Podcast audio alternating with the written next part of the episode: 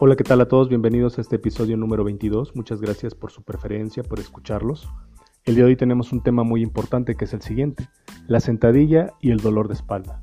Es un tema muy importante porque a muchas personas cuando realizan la sentadilla les duele la espalda y no saben por qué e inclusive tu instructor no sabe por qué.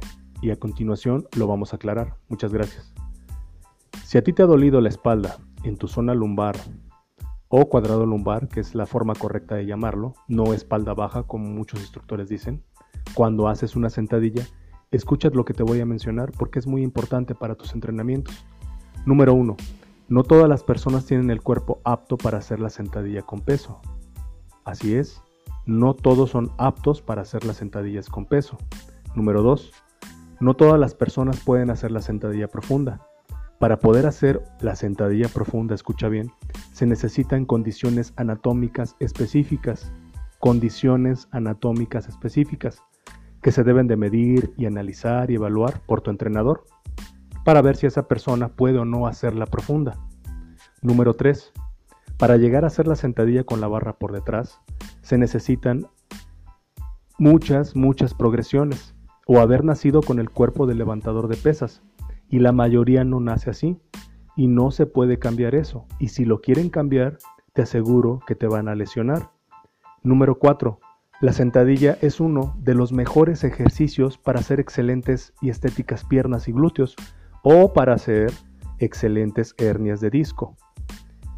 Amigos y amigas, si se hace con la técnica correcta y somos aptos para hacerlas, las piernas, los glúteos se ven beneficiadas.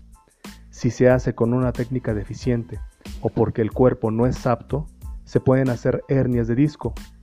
Voy a poner un ejemplo. Una flexión exagerada del tronco más el peso más la carga que tú levantas es la combinación perfecta para dañar la columna vertebral. Entonces, recuerda, se necesitan condiciones anatómicas específicas para realizar una sentadilla. Hay otros ejercicios, otras máquinas que tú puedes utilizar en dado caso que tu cuerpo no es apto para realizar sentadillas con peso. Como tip, como coach, te digo que si es para objetivos de salud, de fitness, realiza una sentadilla a 90 grados aproximadamente y tu cuerpo se ve beneficiado. Y si no eres apto para realizar sentadillas, no te preocupes. Si tú tienes un buen instructor capacitado, te va a colocar otros ejercicios, otras máquinas que tú puedes realizar en tu entrenamiento. Pero siempre algo muy importante, busca un buen entrenador que haga esos análisis, esas medidas, esas evaluaciones con tu cuerpo.